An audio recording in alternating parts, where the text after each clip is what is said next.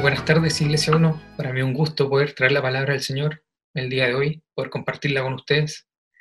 Debo informarles la triste noticia de que hoy es el último capítulo de toda esta serie que venimos revisando desde el año pasado, desde el mismo Génesis 1. Hoy día nos encontramos con Apocalipsis 21 y 22, los dos últimos capítulos de la Biblia. Y con esto damos término también a esta serie. Hoy es el último capítulo de esta temporada, ha llegado. Ha sido un viaje eh, muy entretenido, ha sido un viaje muy revelador y ha sido un viaje en donde hemos visto también cómo la misericordia de Dios se ha mantenido constante con su creación, a pesar de lo contaminada que ésta está. Hemos visto cómo Dios cuando creó el mundo puso a Adán y a Eva como administradores de la creación y sin embargo ellos, a pesar de que vivían en comunión con Dios en ese momento, le desobedecieron, comieron del fruto prohibido y Dios en vez de abandonarlos o en vez de matarlos, Él es quien toma la, la iniciativa y se acerca a ellos, Él es quien suple en ese momento las necesidades que ellos tenían y como Él es también quien promete que va a redimir todas las cosas, que va a acabar con el pecado, que va a aplastar la cabeza a la serpiente y que Él va a traer un redentor. Vemos cómo esta promesa se mantiene a lo largo del Antiguo Testamento, cómo Dios se encarga de ir escogiendo personas, profetas, eh, que van manteniendo el testimonio de Dios para su pueblo y que esto también queda hoy para nosotros. A través del, Antiguo Testamento hemos visto también cómo Dios se ha mantenido fiel a su pueblo, a pesar de que el pueblo le, era abiertamente infiel, era abiertamente idólatra, sin embargo Dios no los abandona, sino que Él mantiene su promesa de traer un redentor. Hemos visto también cómo ese redentor ya vino, cómo es Cristo mismo, es Dios y a la vez es hombre, es el Redentor, es Dios encarnado para poder traer la salvación a sus hijos, para poder traer la restauración de su creación. Vimos también cómo Cristo trae consigo el reino de Dios, como Él dice que el reino de Dios, el reino de los cielos se ha acercado, como Él también da señales de esto cuando va curando milagros, cuando va eh, perdonando pecados. Vemos cómo Cristo inaugura lo que nosotros llamamos el final de los tiempos, la escatología. y la semana pasada veíamos también con el pastor Jonathan, nos enseñaba él cómo el mal es derrotado, cómo es este Armagedón que las películas nos muestran tan terrible, unas guerras atómicas y cosas así, que finalmente no es eso. Porque Dios es soberano. El Satanás en ningún caso es igual a Dios, sino que Satanás siempre está por debajo de este Dios que es soberano. Entonces este mal es derrotado sencillamente. De hecho, ya estaba derrotado. Cuando Cristo fue crucificado, Él derrotó el mal. Satanás ya no tiene poder. Hoy veremos cómo será la vida cuando ya habitemos con Cristo. Si el mal ya fue derrotado el domingo pasado, hoy día vamos a ver cómo será entonces esta nueva vida, cuando ya no exista el mal. Por consiguiente, lo que vamos a ver hoy día en estos dos capítulos de Apocalipsis vamos a ver el universo redimido y vamos a ver a la iglesia redimida. Esto es lo que se nos viene a futuro. Todavía estamos entre el ya, pero todavía no. El sermón de hoy día tiene por título Cuando el reino sea consumado. Y vamos a ir viendo diferentes cosas en estos dos capítulos de Apocalipsis les voy a pedir que me vayan acompañando, no ir leyendo para, para no alargar tanto el sermón, pero ustedes pueden ir tomando apuntes, después van, van revisándolo con más detención Cuando el reino se ha consumado. Y lo primero que vamos a ver hoy está en el capítulo 21, va del versículo 1 al 8, y es la nueva creación.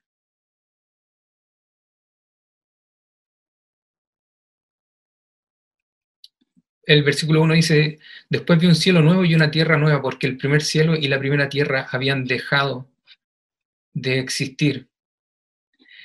Siempre hemos tenido esa idea, o, en nuestra cultura evangélica chilena hemos tenido esa idea de que vamos a ir a vivir al cielo, como de que nuestra vida eterna no será en una realidad tangible como la que tenemos hoy, sino que va a ser solamente espiritual. Aquí este texto nos dice lo contrario, porque la palabra usada en el original eh, que aquí se traduce como un mundo nuevo o, cielos nuevos, es una palabra que implica que algo va a ser renovado y que no que va a ser otra cosa. Lo que está queriendo decir aquí eh, Juan en este primer versículo es que va a ser el mismo cielo y la misma tierra. Dios no aniquilará el cielo y la tierra para luego crearlos de nuevo de la nada. En vez de ello los va a transformar, así como nuestros cuerpos serán transformados. Del mismo modo que el cuerpo de Jesús fue transformado en su resurrección, así cuando el Señor retorne, los cuerpos de su pueblo no van a ser aniquilados, sino que van a ser cambiados por completo y glorificados. De ahí que el nuevo cielo y la nueva tierra que aparecen en la consumación no deben identificarse como, como si fueran un segundo cielo y una segunda tierra. Son el mismo cielo y la misma tierra, pero serán diferentes de los anteriores porque corresponderán a la morada santa y perfecta de Dios y su pueblo. Van a ser redimidos, la creación va a ser limpiada del pecado. Y nos llama la atención algo que dice Juan también, que dice que el mar ya no va a existir. Y esto puede significar eh, que el mal, que la fuente del mal, en la nueva creación ya no va a estar presente el mar en el libro de Apocalipsis se utiliza como una forma de referirse al caos y a la maldad. De hecho, del, mar surgen las bestias que, trae Satanás. Eso es todo simbólico. Recordemos que todo el lenguaje de Apocalipsis es simbólico, no lo, tomemos, no lo tomemos de forma literal. Entonces, cuando Juan aquí nos dice que el mar ya no va a existir, nos está diciendo que en esta nueva creación ya no habrá caos y ya no habrá maldad cuando está mostrando un escenario de cómo va a ser el lugar donde vamos a habitar. Y ahora también continúa y nos pasa a describir a uno de los personajes que van a estar en esta nueva creación. Y él habla de la nueva Jerusalén y la llama santa. Esta nueva Jerusalén, esta ciudad santa que Juan describe ahora, es la iglesia del Señor Jesucristo. Juan no está hablando de edificios ni de construcciones, sino de una comunidad de personas que viven en comunión y en compañerismo. A eso se refiere él, al hablar de, de ciudad. Él habla de la Nueva Jerusalén y se le llama santa, porque está separada del pecado y consagrada eternamente a Dios. Entonces ahora que la creación ha sido redimida y que la iglesia ha sido completada y redimida y que el mal ha sido derrotado, ya no va a existir la muerte. Y si ya no va a existir la muerte, también va a desaparecer el duelo, el llanto y la enfermedad. Porque la causa de todo, de todo ello ha sido la maldición del pecado. La maldición que afecta a la creación de Dios desde el momento en que Adán y Eva comieron del fruto prohibido. Esa maldición ya no va a estar, porque la creación y la iglesia va a ser redimida. Por eso que aquí Juan nos dice que en realidad las primeras cosas han pasado y todas son hechas nuevas. Y Dios asegura que estas palabras son fieles y verdaderas. No son sonidos vacíos ni palabras que con el tiempo se pierden o que, o que su significado va cambiando con el tiempo, sino que Juan está diciendo que estas palabras expresan una confianza incondicional y permanente que podemos tener en Dios. Dios, que en Cristo es el Salvador y Redentor de este mundo, honrará su palabra. Él la va a cumplir. Por tanto, podemos descansar en que Dios cumplirá lo que ha prometido. Y ahora también nos hace una invitación en este, en este texto. Dios ofrece el agua de la vida, que es la vida eterna, a todo el que esté sediento. La pone a disposición sin ningún costo. Y esta agua procede de, procede de Dios, Él es la fuente. El vencedor recibirá estas cosas y en la vida que este y en la vida de éste se cumplirá la promesa del pacto, yo seré tu Dios, yo seré su Dios y él será mi hijo. Una promesa que vemos presente a lo largo de la Biblia. El que haya confiado en Dios entonces y creído en Jesús como su Señor y Salvador, tendrá parte en la vida eterna. Dios ofrece la salvación de manera gratuita. y nos muestra cómo en la eternidad, como en esta creación restaurada, como en esta iglesia redimida, su salvación será eterna. Lo segundo que quiero que veamos hoy va desde el capítulo 21, versículo 9, hasta el 22, versículo 5.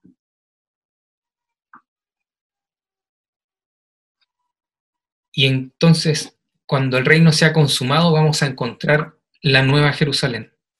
La nueva Jerusalén es el pueblo de Dios redimido. Este es el segundo punto. La nueva Jerusalén, el pueblo de Dios redimido. Vemos ahora que a Juan se le pide que vaya con el ángel para mostrarle a la novia. La novia es la esposa del Cordero. Juan aquí está teniendo una visión gloriosa de, una, de la ciudad desposada, la ciudad de Dios, la Santa Jerusalén descendiendo del cielo de Dios. La Nueva Jerusalén recibe el nombre de Santa, que significa que Dios la ha consagrado, eh, la, ha consagrado, la ha cuidado y la ha establecido como un lugar sin pecado. El ángel ha prometido a Juan mostrarle a la esposa. La ciudad es la esposa. Las dos son idénticas. Por tanto, el apóstol ahora contempla una escena eh, trascendental, una escena hermosa y de gran esplendor. La Nueva Jerusalén es un cuadro de perfección en cuanto a las medidas que tiene, en cuanto a la ornamentación que tiene y en cuanto a la gloria que tiene. Sin embargo, a pesar de que se describe esta ciudad de manera muy hermosa y perfecta, lo que realmente destaca, aquí no es la imagen de la ciudad, sino que Dios está con su pueblo en un ambiente santo y perfecto.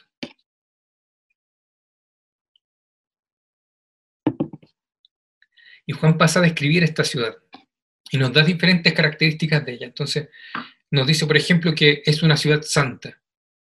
En esto, como dijimos, simboliza que es una comunidad de personas que disfrutan de la compañía de Dios. Esta ciudad, además, es de oro puro, semejante al vidrio limpio, nos dice Juan. Esto simboliza el carácter puro de la iglesia en ese momento, un carácter santo, resplandeciente, y un benigno compañerismo entre Dios y su pueblo. Esta es una ciudad santa, una ciudad apartada. Es una comunidad de personas apartadas para tener comunión con Dios, una comunión perfecta. Algo curioso que nos muestra Juan dentro de las características de esta ciudad que él describe es que es un cubo, perfecto, mide lo mismo de ancho, de alto y de largo. Para nosotros hoy día a lo mejor no nos hace mucho sentido, nos imaginamos un edificio o algo así. Pero esto para los judíos tenía un significado súper fuerte. A ellos les recordaba el lugar santísimo en el templo. El lugar santísimo eh, era también un cubo perfecto. Allí, en ese lugar santísimo que, había en el templo, el sumo sacerdote entraba en comunión con Dios. Pero ahora en esta nueva eh, Jerusalén, que es un cubo perfecto, hay una gran diferencia. El lugar santísimo era el lugar donde moraba Dios entre o en medio de su pueblo en una tierra pecadora. Ahora en la nueva Jerusalén, en la ciudad santa, que desciende del cielo, Dios mora con su pueblo sin pecado. Ya no hay un templo en el centro donde Dios more. Ahora la ciudad por completa tiene la forma del lugar santísimo y Dios habita con esta nueva Jerusalén, con esta comunidad que Él ha redimido. Y al mostrarnos también que es un cubo perfecto, nos está diciendo que esta comunión será completa y perfecta en todas direcciones. En la ciudad santa todos los creyentes serán sacerdotes y reyes, y todos ellos gozarán de este compañerismo con Dios. Por tanto, vemos como Juan aquí nos escribe que la ciudad misma se ha convertido en el templo. El lugar santísimo en el templo de Salomón fue construido en forma de cubo. Si no me equivoco, tenía nueve metros de ancho, de alto y de largo. Ahora la ciudad santísima es un cubo donde Dios mora y al que llena por completo con su presencia sagrada los santos en esta ciudad nunca estarán fuera de su presencia, porque Dios nunca se va a apartar de su pueblo.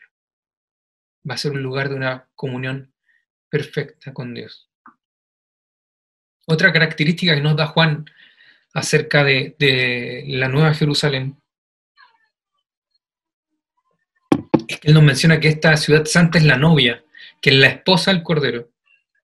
Por medio de esta figura, Juan nos quiere, Juan nos quiere mostrar el hecho de que el, compañerismo entre Dios y sus hijos consiste en una relación de amor muy íntima y continua. No ser solo un habitar en perfección, en forma distante de Dios, sino que vamos a tener una relación de amor íntima y continua con Él. Por tanto, si ahora el pecado que habita en nosotros nos impide tener una comunión plena con Dios, esto en el futuro no va a existir. Vamos a tener de verdad, vamos a poder amar a Dios realmente con todo nuestro corazón y con todas nuestras fuerzas, cosa que hoy no logramos hacer. Otra característica que nos da Juan de esta ciudad es que dice que no hay santuario, porque el Señor Dios Todopoderoso y el Cordero son su templo. Aquí lo que Él nos está mostrando es que los habitantes ya no van a tener necesidad de ir al tabernáculo o al templo para tener compañerismo con Dios. La ciudad entera va a estar llena del resplandor de la majestad y de la gloria de Dios en toda su plenitud. No está limitado, la presencia de Dios no está limitada a un lugar especial en la ciudad. La presencia de Dios, la gloria de Dios, se van a manifestar por todas partes. No hay necesidad de un santuario, porque el compañerismo de los creyentes con su Dios es directo e inmediato. Dios va a morar con su pueblo y ellos van a permanecer en su presencia inmediata, amante y continua. Nosotros vamos a estar en presencia de Dios en todo momento. Otra característica que nos da Juan respecto a esta ciudad es que la Nueva Jerusalén tiene un muro grande y alto.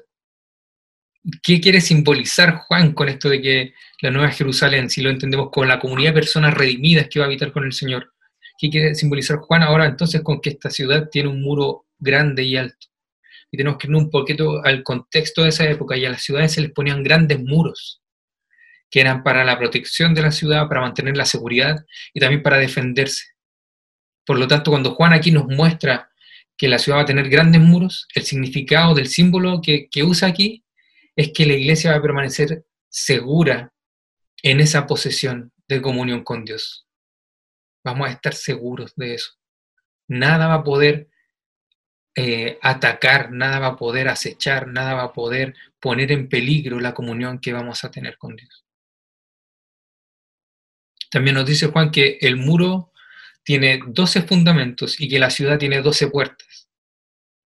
Y que en las 12 puertas están escritos los nombres de los 12 eh, de las doce tribus de Israel y en las doce piedras del cimiento del muro estaban los, nombres de los doce apóstoles. Lo que está haciendo Juan aquí es mostrarnos el nexo entre lo que nosotros vemos como el Antiguo Testamento y el Nuevo Testamento. Juan desea mostrar que la iglesia cristiana y el pueblo del Antiguo Testamento están vinculados en unidad y en armonía perfectas. No es que el Antiguo Testamento haya sido una historia aparte, sino que tanto el pueblo judío del Antiguo Testamento y la iglesia del Nuevo Testamento son parte de un mismo plan. Además nos muestra que por medio del testimonio de los profetas del Antiguo Testamento y de los doce apóstoles y de los escritos que hay, los hombres son llevados a la bendita condición de compañerismo con Dios. Es por medio del testimonio que tenemos hoy en la Biblia que nos muestra tanto la vida del Antiguo Testamento como la vida del Nuevo Testamento, que nosotros podemos llegar a tener comunión con Dios, compañerismo con Él. A través de la Biblia nosotros tenemos, podemos llegar a conocer más a Dios, a amarle más y a vivir en compañerismo con Él. Además nos dice que la ciudad tiene 12 puertas y las puertas eh, las puertas de la ciudad apuntan en todos los puntos cardinales. Y nos quiero mostrar con esto que que la iglesia, que esta comunidad de personas redimidas, van a ser de entre, todas, de entre todas las naciones, van a venir de todos lugares a esta comunión, a esta eh, ciudad, a la Nueva Jerusalén. Y nos dice que las puertas no van a cerrar. Y esto también en el contexto de, histórico del tiempo que escribe Juan, es porque en ese tiempo las puertas de las ciudades se cerraban al caer la noche por razones de seguridad de los ciudadanos. En cambio aquí nos dice que las puertas van a estar abiertas constantemente, que no van a cerrar. Esto nos sugiere que los residentes están absolutamente a salvo de todas las fuerzas malignas que han sido consignadas al lago de fuego ardiente, como veíamos el capítulo pasado, el domingo pasado. Por tanto, vemos que aquí en esta figura de la ciudad que tiene muros y puertas y que, y que las puertas nunca cierran y que apuntan en todas direcciones, en todos los puntos cardinales, vemos que se nos menciona que las naciones, eh, que todas las naciones pueden venir a la comunión con Dios. Juan también menciona que los reyes van a formar parte de la familia de Dios y dice que ellos van a venir y se van a poner así al, al servicio de Dios. Lo que él nos quiere decir con esto es que las naciones van a caminar bajo el resplandor de la luz divina que ilumina la ciudad santa. Por tanto, los reyes de la tierra, eh, ellos son los representantes de estas diferentes naciones, van a glorificar a Dios. Ellos van a vivir en la luz. Y como consecuencia de esto, van a glorificar y rendir honor a Dios también en esta nueva creación. Y otra característica que Juan nos da de esta nueva Jerusalén es que la ciudad tiene ríos de agua viva que resplandecen como cristal y que salen del trono y del Cordero de Dios. El relieve de este texto, siempre nos fijamos en el tema de los ríos de agua viva y, a qué se refiere con calles de oro, con el mar de cristal. El relieve de este texto está puesto en que la divinidad de Cristo es igual a la divinidad de Dios el trono de Dios y del Cordero. Lo fundamental de la ciudad es el trono que se describe como la fuente de vida, el trono que pertenece a Dios y al Cordero. Este es el origen del río, que suministra el agua de la vida que simboliza la vida eterna, la salvación perfecta y gratuita, el don de la soberana gracia de Dios. Y el hecho de que nos diga que de este trono de Dios y del Cordero va a brotar este río de agua de vida, nos muestra que el pecado no corromperá nuestro compañerismo con Dios, sino que esto va a nacer de Él, que Dios va a ser el sustento de esta vida eterna. Y ahora también Juan nos invita a escuchar la voz que procede del trono, y es la voz suplicante del Maestro, es una invitación tierna y final que él hace, dice, y el que tiene sed venga y el que quiera tome del agua de la vida gratuitamente. El que quiera tome del agua de la vida gratuitamente. Aquí Juan no está necesariamente refiriéndose al futuro, sino que está hablando ahora a los lectores que se encuentran con este texto. Y él le está diciendo que la salvación es gratuita, que es por gracia de Dios, gloriosa gracia de Dios. No cuesta nada a nosotros no nos costó nada, porque Cristo pagó el precio. Por lo tanto, aquí Cristo está diciendo, vengan, tomen y beban. Lo que estamos viendo acá es el amor de Dios de manera conmovedora y tierna que se dirige a los que son conscientes de su, necesidad del agua viva. Si tú no has aceptado a Cristo como tu Señor y Salvador, no titubes. Ven, toma de esta agua. Esa es la invitación que nos está haciendo aquí Cristo. Por tanto, lo que vemos en esta sección de la Nueva Jerusalén es el pueblo de Dios redimido, que ha sido lavado por la sangre de Cristo y que habitará en perfecta comunión con Él y nada podrá corromper esa armonía. Y lo tercero, lo tercero que quiero que veamos hoy,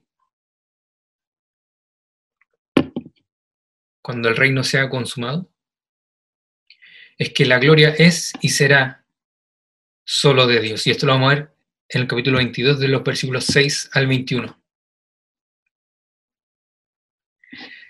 Ya hemos visto cómo será la nueva creación y cómo será el pueblo de Dios. Pero ahora Juan se dirige al presente y nos da testimonio de que esto que él ha escrito se cumplirá. Así que primero, el ángel que mostró a Juan eh, estas visiones confirma el carácter genuino del Apocalipsis. Él le muestra que el libro es verdaderamente de origen divino, que Dios es su autor. Después de esto, Juan atestigua, eh, yo Juan soy el que oyó y vio estas cosas. Aquí lo que Juan está haciendo es recurrir a algo que era propio de los judíos, y era que cuando tú dabas testimonio de algo tenían que acompañarte o comprobar o apoyar tu testimonio dos o tres testigos. Eso es lo que estamos viendo aquí. Él está diciendo que Dios es quien ha prometido todo esto. El ángel está siendo uno de los testigos y Juan está siendo el otro, dando testimonio de que esto es cierto y de que esto se va a cumplir. Y ante esto Juan también eh, se postra a los pies del ángel al recibir esta visión que, que de haberlo dejado eh, sobrecogido. Él se, tiende a los pies del ángel. Y el ángel le dice, no, cuidado, soy un siervo como tú, como tus hermanos los profetas y como los que cumplen la palabra de este libro. Adora solo a Dios. En esto vemos como los ángeles también reconocen que la obra de salvación y de redención es solo de Dios y que solamente Él es quien merece adoración y alabanza. No hay otra forma de ser salvo si no es a través de Cristo y no hay otra salvación que no sea la salvación de Dios. Así que ahora que Juan ha recibido esta revelación, Dios, Dios le manda a que no selle las palabras de su profecía. Entonces, ¿qué quiere decir él con esto? Que lo correcto no es eh, guardarlo en secreto, no es que él se quede con esto, no es que toda esta revelación que él ha tenido sea para bendición solo de él, sino que esta revelación que él ha tenido es una revelación útil para toda la iglesia y que por tanto lo correcto es proclamarla a todo el pueblo, a toda la iglesia.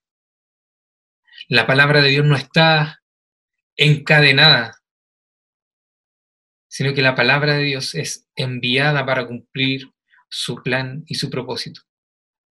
Dios con esta revelación nos pone de aviso a nosotros que somos su pueblo, que Él está preparado para el final de los tiempos y que por tanto nosotros debemos también prepararnos para el final de los tiempos. Confiemos en Él. Y es así como también Cristo aparece en esta parte.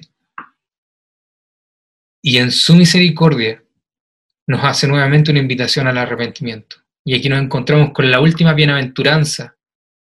Esto está en el versículo 11, si no me equivoco. Nos encontramos con la última bienaventuranza que podemos encontrar en la Biblia. Dichosos son los que lavan sus ropas. Bienaventurados son los que lavan sus ropas, dice otra traducción. Esta es la última bienaventuranza que encontramos en la Biblia. Jesús se dirige a los santos en la tierra llama, y llama bienaventurados a los que lavan sus ropas. Jesús les llama bienaventurados. Él nos indica que el pecado es un agente de contaminación continuo que necesitamos lavar repetidas veces. Nos da a entender que nuestras ropas están sucias debido al pecado, pero que pueden quitarse esta suciedad, que puede quitarse estas manchas solo por medio de la sangre de Cristo. Y esto es por gracia de Dios. Cristo nos está invitando a que no desistamos, a que no nos demos por vencidos, sino que perseveremos y persistamos en Cristo. ¿Estás contaminado por el pecado? Esto no te deja fuera. Acude a Cristo, lava tus ropas en la sangre del Cordero y sigue, continúa. Esto no es algo de una vez porque en esta tierra seguimos siendo pecadores. No somos capaces de amar a Dios como quisiéramos, ni somos capaces de serle fiel como desearíamos. Pero que eso no sea una razón para desistir. Acudamos constantemente a Cristo. Pecaste, vuelve a Cristo. Lava tus ropas en la sangre del Cordero y tendrás parte en este futuro de la creación y del pueblo redimido de Dios. Y ahora que Cristo nos ha hecho nuevamente esta invitación al arrepentimiento y nos da certeza de que la salvación está en Él, también nos promete que va a venir pronto. Y entonces ahora vemos cómo la esposa, como la iglesia, responde diciendo, ven. Y Cristo le contesta y le dice, ciertamente vengo en breve. Y aquí vemos a Juan ya cerrando estos dos capítulos de Apocalipsis. Y de corazón él exclama, amén. Sí, Señor Jesús, ven. Y nos encontramos ahora con la última petición en las Escrituras. Esta es la última petición que podemos encontrar en la Biblia. Amén. Ven, Señor Jesús. Lleva a cabo tu plan en la historia. Y así es como termina Juan, el capítulo 22 de Apocalipsis.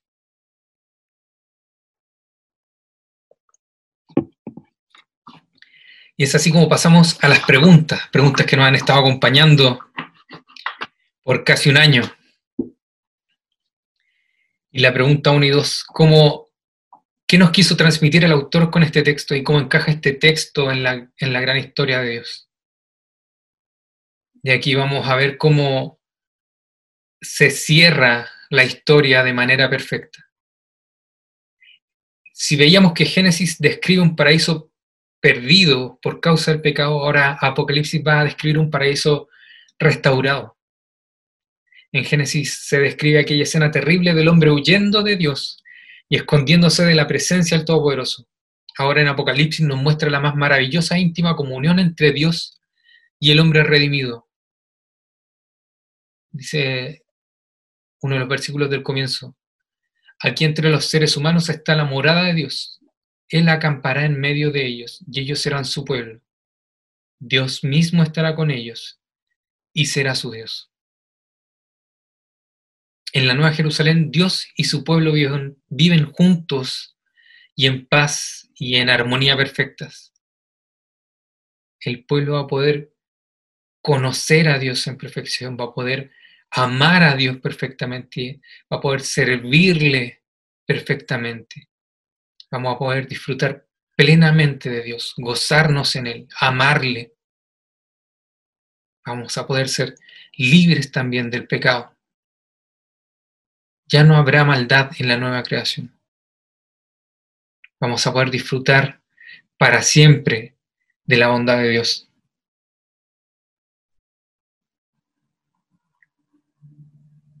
Ahora nosotros ya vivimos en la presencia de Dios aunque no en una manera plena. En la nueva creación sí lo vamos a hacer y de manera plena. Vamos a estar habitando con Dios. Y esto es Dios quien lo ha hecho posible. Dios es quien ha hecho que sus hijos moren con Él y que Él sea su Dios y ellos sean su pueblo. Esto es obra de Dios. Eso es lo que nos muestra Juan también aquí. Y otra cosa que el autor nos quiere mostrar y que encaja dentro de esta gran historia es que estamos frente a un cuadro de, del nuevo jardín del Edén. La revelación de Dios comenzaba con Adán y Eva en el paraíso y con el árbol de la vida y ríos que salían y que irrigaban o regaban este jardín. Ahora vemos que esta revelación concluye con un cuadro de los redimidos en una creación perfecta nuevamente, podríamos decir en un jardín renovado, con el árbol de la vida y con el río de la vida que fluye desde el trono de Dios y del Cordero. Dios va a restaurar todas las cosas. Eso es lo que nos muestra Juan. Y así es como encaja esto en la gran historia de Dios. Dios es quien lleva a cabo esta redención y esta restauración de su creación y de su pueblo. La tercera pregunta, ¿cómo está Cristo presente en este texto? Bueno, vemos cómo Dios le dice a los lectores del Apocalipsis que está escribiendo Juan que Él hace nuevas todas las cosas. Pero este hacer nuevas todas las cosas es el resultado del plan redentor de Dios que Cristo cumplió. La renovación de todas las cosas. Dios renueva a seres humanos pecadores por medio de la obra de Cristo y los convierte en una nueva creación. Y además de los seres humanos, renueva todas las cosas. Esta es la promesa de Dios que apunta hacia la consumación de su reino, hacia la transformación de los cielos y de la tierra y a la renovación de toda su creación. Dios va a renovar todas las cosas. Y esto es gracias a la obra de Cristo. Y la cuarta pregunta, ¿cómo somos nosotros desafiados o invitados a ser parte de esto en este texto? Lo primero que tenemos que, tener claro es que la palabra de Dios es, la palabra es inspirada por Dios y es útil, dice segunda de Timoteo 3, 16. Por tanto, vemos que este texto no solo nos habla futuro y de cosas futuras, sino que también nos habla de cosas que hoy día nos competen a nosotros y que deben ser útiles para nosotros, tanto como lo fueron útiles para Juan cuando lo escribió.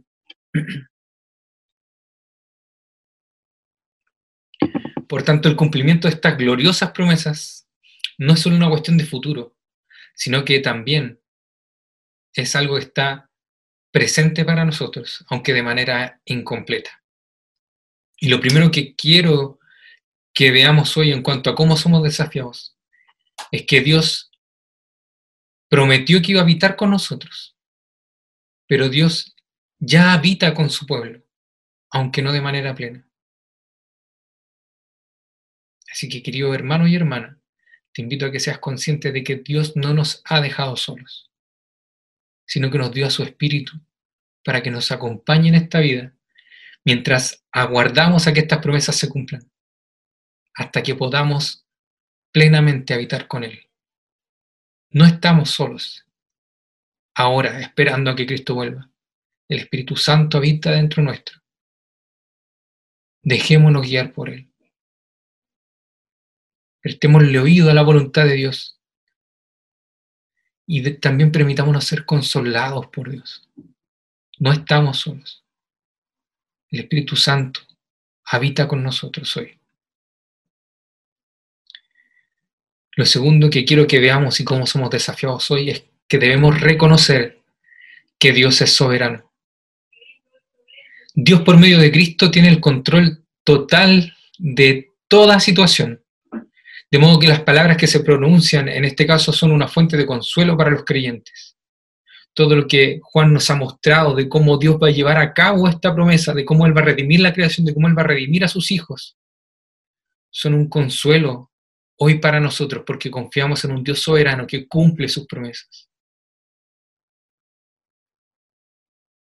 Desde el principio hasta el fin de la historia, Dios es el soberano que reina en el universo y que ha creado, que lo ha creado y que lo sustenta con su poder. Él es el Señor del futuro.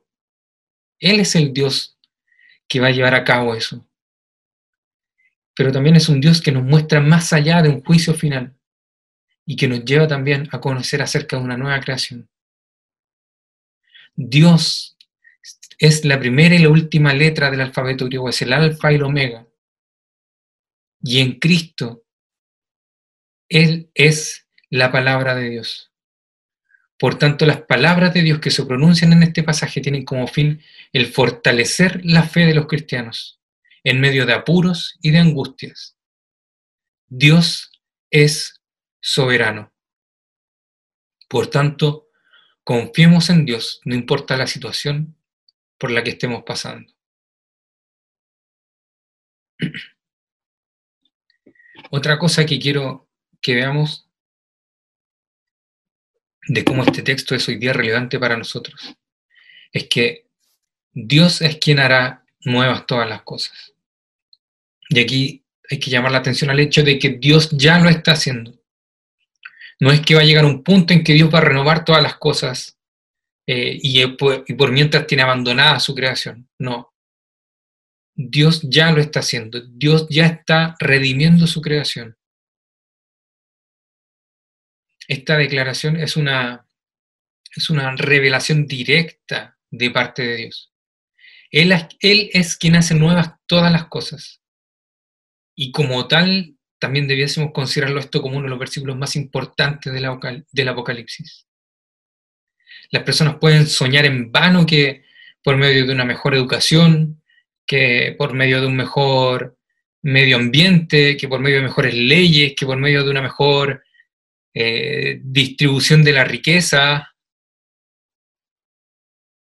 Cada uno tiene una idea de qué es lo que va a mejorar esta creación. Pero nada de esto va a acabar con el mal en el mundo. Nada de esto va a acabar con el mal en el mundo. Solamente Dios es quien puede restaurar y renovar a las personas y a la creación. En este sentido, la iglesia es llamada desde ya a trabajar por esto. Dios ya está trabajando en redimir a su creación. Y nosotros como iglesia somos el instrumento a través del cual Dios está llevando a cabo esta obra. Mi hermano, mi hermana, trabajemos por la redención de la creación. Vivamos conforme al Evangelio. Dejemos de seguir pensando que nuestra plenitud estará en cosas terrenales. Nuestra plenitud está solo en Dios, quien es nuestro Padre y nuestro Creador.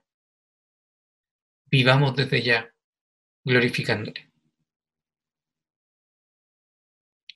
Y lo último que quiero que veamos en cómo somos desafiados por este texto es que Dios es quien da la salvación. Y en esto también somos llamados primeramente a volvernos a Cristo constantemente, a reconocer nuestros pecados y a lavar nuestras ropas en la sangre de Cristo, quien fue el pago por nuestro pecado, quien recibió el castigo que a nosotros nos correspondía. Rindámonos a Él, busquémosle constantemente y anunciémoslo en medio de un mundo que no le conoce vivamos de manera que reflejemos a nuestro Salvador. Dios es quien da la salvación. Y si tú al día de hoy no has creído en Cristo, te invito a que le reconozcas hoy como tu Señor y tu Salvador. No importa lo que hayas hecho, no importa el pecado que hayas cometido, no importa lo mal que te hayan tratado o lo indigno que te puedas sentir de acercarte a Dios, Dios por amor a ti entregó a su Hijo a morir en la cruz. No desprecies ese amor. Dios es quien da la salvación. Cristo también resucitó y nos da nueva vida. Y por su obra también esta creación va a ser redimida. Volvámonos a Dios, busquemos a Cristo. Cuidemos nuestra salvación con temor y temblor no que la vayamos a perder, pero no menospreciemos lo que Cristo hizo en aquella cruz por nosotros. Les invito a que tengamos un momento de oración. Buen Dios y Padre Celestial, te agradecemos, Señor amado, porque nos dejas tu palabra, Señor, a través de la cual nos das consuelo, a través de la cual nos motivas, a través de la cual también, Señor, nos das tus promesas y hoy nos permites confiar en ti, Señor, saber que esta vida no es el final, que llegará un momento en que la creación será redimida por completo, que llegará un momento en que sí podremos, Señor, amarte de manera perfecta, en que sí podremos gozarnos en ti, Señor, de manera perfecta, y en que tú, Señor, habitarás en medio nuestro. Padre Celestial, te doy gracias, Señor, porque sé que estas promesas que tú has hecho las cumplirás, Señor. Te doy gracias, Padre Santo, porque sé que el dolor, el llanto van a pasar. Te doy gracias, Señor amado, porque sé que a pesar de que sigo siendo pecador, puedo acudir a Cristo constantemente, Señor, confesar mis pecados y seguir gozando de esta salvación, Señor amado, que tú me has dado. Te pido, Padre Celestial, que tú seas llevando este mensaje, Señor, a todo aquel que tiene sed, a todo aquel que quiere beber de esta agua de la vida eterna, que solo tú das, Señor. Te pido que ahora como iglesia nos permita ser un instrumento tuyo, responsable, Señor amado, de llevar este Evangelio a todo aquel que no lo ha escuchado y a todo aquel que tiene necesidad de oírlo, Señor. Ayúdanos también a ser responsables, Señor, a trabajar por la redención de tu creación, a poder luchar contra las consecuencias del pecado y de cómo esto ha ensuciado, Señor amado, tu creación. Ayúdanos, Padre Santo, a no ser orgullosos en nuestro corazón. Ayúdanos, por favor, a reconocer nuestros pecados, a enfrentar a aquellos, Señor, que no nos dejan tranquilos y a poder ponerlos a tus pies, Padre. A poder confiar, Señor, en que todo, todo el castigo que yo merecía fue cargado por Cristo, Señor, en aquella cruz. Ayúdanos, Señor amado, a confiar en ti. Ayúdanos, Señor, a no olvidarnos, mi Dios amado, que tú restaurarás todas las cosas. Ayúdanos, Padre Santo, a confiar en este mensaje que nos has dejado, que es un mensaje de esperanza, en donde vemos tu soberanía sobre tu creación y tu amor, Señor, por tu pueblo. Gracias por todo, Señor. Gracias por todo. Ayúdanos, mi Dios, a no seguir confiando ni buscando, Señor amado, nuestro gozo y nuestra plenitud en cosas terrenales. Ayúdanos, Señor amado, a buscarlo en ti y a buscar vivir en comunión contigo, esperando, Señor, a que tu reino sea consumado. Gracias te doy por todo, Señor amado. Gracias te doy por, por la bendición de ser tu Hijo y por la bendición de esta iglesia, Señor amado. Gracias por todo, Padre, en el nombre de Cristo Jesús te doy, nuestro Señor y Salvador. Amén y amén. Mis queridos hermanos, que el Señor les bendiga.